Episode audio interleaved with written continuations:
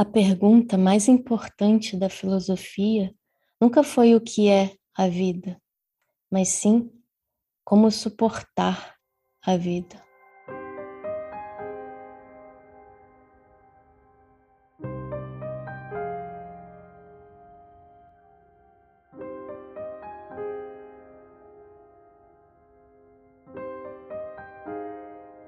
Segundo Nietzsche, a espécie humana ela tem a tendência de se afastar, de se desviar do caráter problemático da existência. Nós nós temos uma dificuldade muito grande em lidar com a mudança, né? lidar com a fluidez das coisas, tanto das coisas quanto de nós mesmos.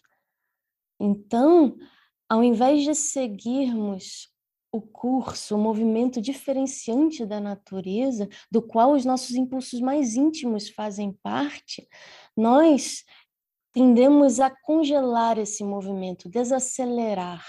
E isso vai desde nossas atividades mais involuntárias, é o campo fisiológico, psíquico, corpo orgânico, até o plano social. Né? Nós forjamos todo um mundo de ilusões coletivas que nós chamamos de verdades, né, que são padrões gerais de comportamento, de sentimento, de pensamento, que acaba impondo uma ordem moral ao mundo. Né? E o que é a moral, senão aquilo que diz sempre até onde podemos ir e que julga tudo aquilo que extravasa esses limites.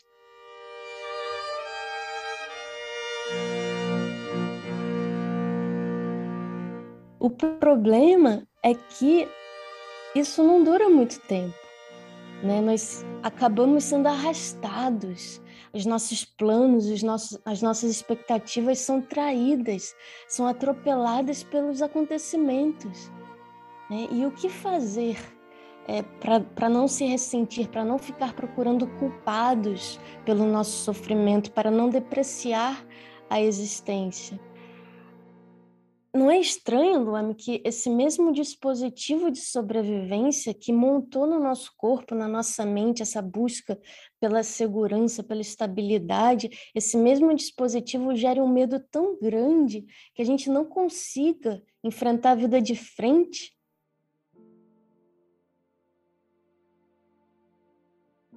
o Nietzsche faz essa investigação, né? Nós somos inseparáveis, de repente a forma homem é inseparável desse modo de contrair. Nós somos muito íntimos dessa maneira de fixar as coisas, né? A gente se despede muito do movimento, da vida mesmo. Né? O movimento a gente poderia, quando a gente fala movimento, a gente está falando da vida, né?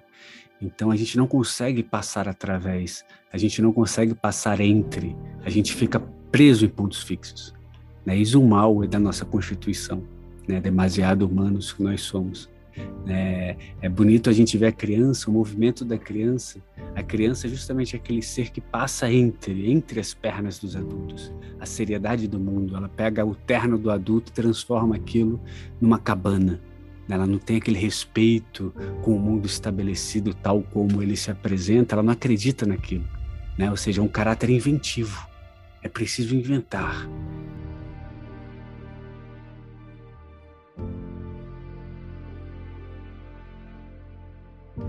Como se existisse para além desses pontos fixos, ah, tem um terno ali, onde o adulto vê um terno, que é um elemento de subserviência que ele tem que colocar para obedecer e bater o ponto, a criança vê aquilo de lá como uma potencialidade de uma cabana.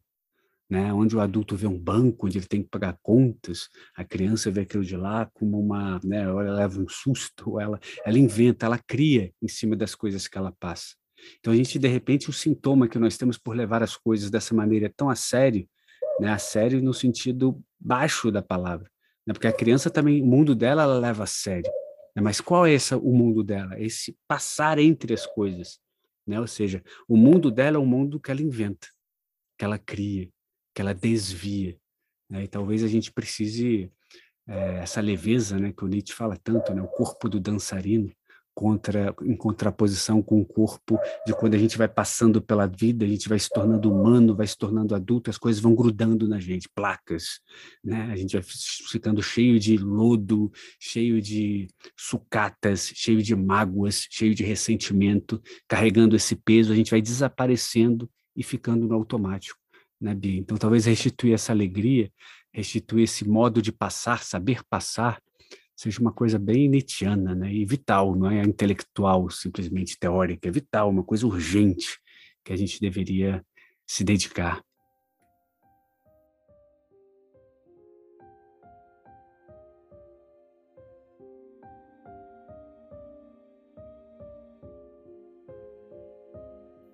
É aquele aforismo de Nietzsche que diz: maturidade no homem, reaver a seriedade que a criança tem ao brincar. Porque quanto mais rígidos nós nos tornamos, nós vamos é, perdendo a plasticidade natural das nossas forças, né? De a nossa vocação metamorfoseante, porque é preciso admitir a fragilidade da vida como uma potência, porque é a nossa abertura possível para estar à altura do dever, para não condená-lo, não acusá-lo, né, adquirir a inocência necessária, seria preciso reunir forças ativas né, no nosso corpo. O Nietzsche é um, um, grande pensador da natureza.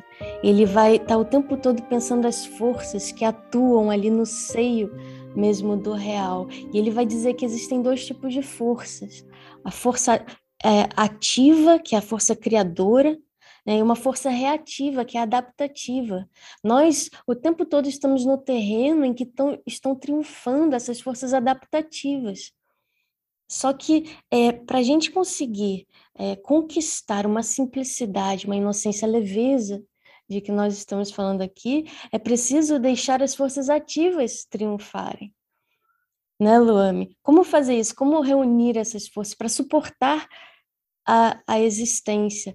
não usar o sofrimento como um meio de acusá-la, né? para usar até mesmo a nossa dor como uma perspectiva, como um instrumento, os obstáculos que sobrevêm ao nosso caminho como instrumentos para uma afirmação qualquer.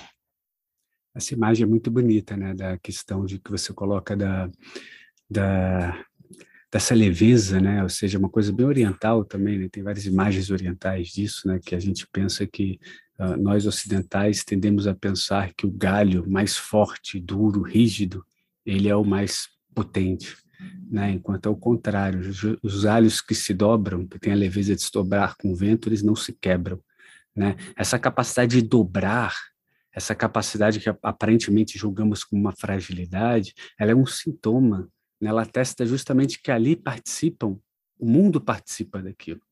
É, o vento está entrando e você se compõe com o vento. Né, a chuva está passando e você se compõe com a chuva. Ou seja, você ser aberto, você conseguir fazer ressonâncias com essas forças que é muito maior do que nós. Quando a gente aposta todas as fichas no nosso euzinho, que é um ponto fixo também, né? Nós tornamos homem, então queremos ser o super-homem no sentido negativo da palavra, né? Como se o super-homem fosse é, o dez vezes mais forte, dez vezes né, mais firme. E ao contrário, a gente até né, sabe que o Nietzsche, quando fala do além do homem, é o que escapa do homem. É para além dessa rigidez, é o que sabe se compor, é o que sabe criar, como a criança que passa. Então é muito interessante realmente essa questão de de como a gente consegue passar no meio dessa sujeira, no meio de um mundo, né? A gente já nasceu mal, diz o Nietzsche. A gente já nasceu poluído. O que a gente fala não é nem nosso. A gente é outras bocas que falam por nós. A gente tem que nascer em vida. É o nosso segundo nascimento, o mais real de todos. Então tem um aforismo dele que ele fala mais ou menos assim, né? É uma arte andar na lama sem se sujar. Né? Como passar na lama esse mundo de lama que nos cerca, sem nos sujar. E sem nos sujar também é no sentido de sem ficarmos ressentidos, sem a gente ficar culpando, julgando, olhando para a lama, olhando para a lama e convertendo ela numa culpa do nosso fracasso. Né? A gente cai muito nesse erro, às vezes dá muito valor ficar aprisionado é, na lama e ficarmos só resmungando, lamentando. E a gente não vê que nossa força vai toda embora, a gente se gasta aí O que faz a criança, né, quando ela corre? Ela não olha para o adulto, ela não olha para o terno do adulto e fala, meu Deus, a seriedade do trabalho. Ela transforma aquilo, ela vê uma cabana. Ela vai usando, ela vai passando e usando, passando e usando, passando e usando, em nome de uma afirmação. Ela tem muito a afirmar.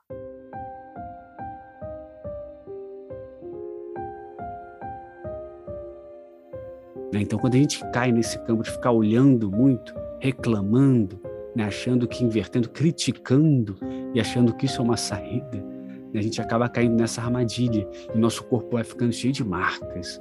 Né? Talvez ser homem, no fundo, vai ser isso, né? Mas é, é, a revolucionária é a gente conseguir manter esse sorriso de criança até o fim, né? Porque a criança, o sorriso de criança é esse atestado que você soube passar, você soube se afetar com o que importa, não ficou olhando muito tempo em coisas que nos enfraquecem.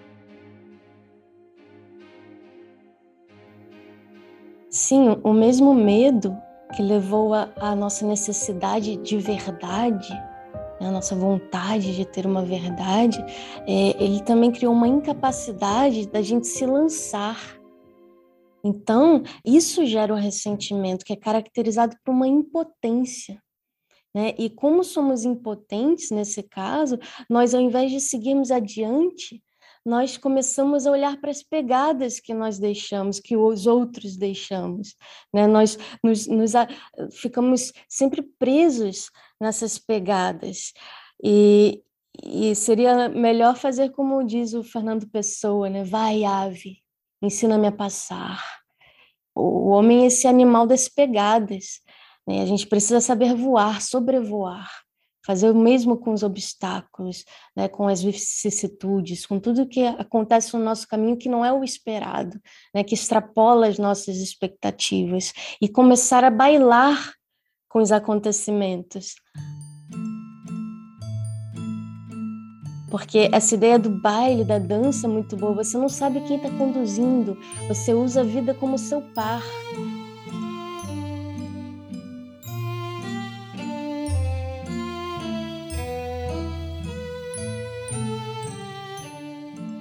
Aí você vai bailando, entrando naquele movimento. Não é a sua consciência que está controlando aquilo.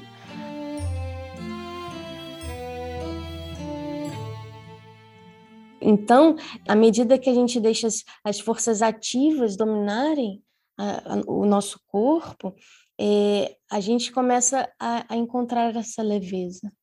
E você falou uma coisa boa, Luame, sobre essa questão de, de se tornar muito reativo, né? Crítico. É, isso, isso também é um grande problema é, na nossa era, na era digital, em que as pessoas precisam dizer que não acreditam em nada e criticar tudo. Né? Sendo que é, é, quanto, quanto mais você combate, menos energia você tem, como o Lome disse. Quem combate monstruosidades tem que tomar cuidado para que não se torne um monstro. Né? Quando você olha longamente para o abismo, o abismo olha para dentro de você. O que, que a criança faz né, diante de, desse passar entre? Né? O que, que ela instaura ali que é revolucionário? Né? Porque se a gente ficar dentro desse campo do pensamento, olhando para as coisas, né? criticando, olhando, ah, meu inimigo, dando valor para isso, a gente é sugado por isso, como a Bia colocou. Você olha para o abismo, o abismo também olha para você, você se exaure né? A criança ela passa justamente porque ela transforma o mundo num brincar. Né? Ela não está no campo da seriedade do adulto, que está totalmente fixo no estabelecido. Ela faz essa revolução que é o brincar, ela tem uma afirmação, onde onde que ela passa de forma encantada, ela vai transformando as coisas, vai servindo para uma coisa que é muito para além do mundo do adulto. É um novo mundo fundado em terra, daí revolucionário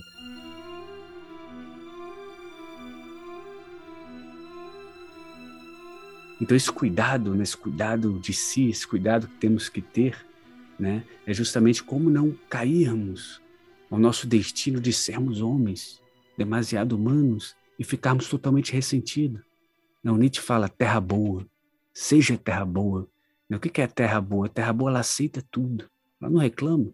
Né? Ela aceita o adubo, ela aceita. Eh, se ela é boa o suficiente, ela consegue transformar tudo aquilo e faz brotar algo. Ela transforma ela não critica. Né? Como ele diz também, né? preciso ser um oceano grande o suficiente para receber um rio poluído. Daí você prossegue com a sua afirmação, porque aquilo se torna indiferente. Né? Se você dá muita atenção, se a gente se gasta muito olhar para isso, já é nós nos gastarmos. Então, talvez restituir essa leveza. O pensamento é isso. Né? O que é, o pensamento? A revolução do pensamento, se não isso.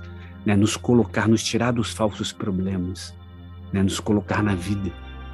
Que a gente consiga passar, apesar dos pesares, né? convertendo obstáculos, inclusive os obstáculos em força.